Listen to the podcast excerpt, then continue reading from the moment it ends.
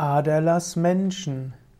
Aderlass-Menschen ist eine Darstellung des Tierkreiszeichenmannes. Dabei werden besonders die Mondphasen berücksichtigt, um eben die günstigen bzw. ungünstigen Teile des Körpers für einen Aderlass zu bestimmen. Es gibt zum Beispiel ein sogenanntes Centiloquium. Dort nimmt man an, das wurde dem Claudius Ptolemäus zugerechnet, aber vermutlich von einem Zeitgenossen verfasst. Und in diesem Centiloquium wird geraten, dass man jenes Glied, in dessen Zeichen der Mond eintritt, nicht zur Ader lassen sollte.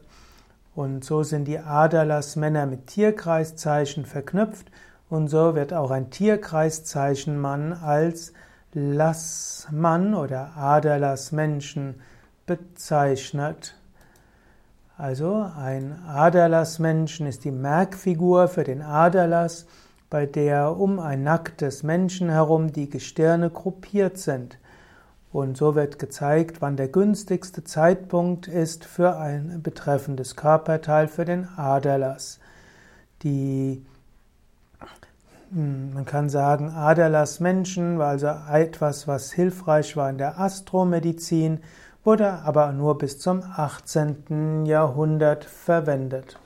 Heute werden auch Heilpraktiker, die zur Ader lassen, selten ein Aderlassmenschen zu nutzen.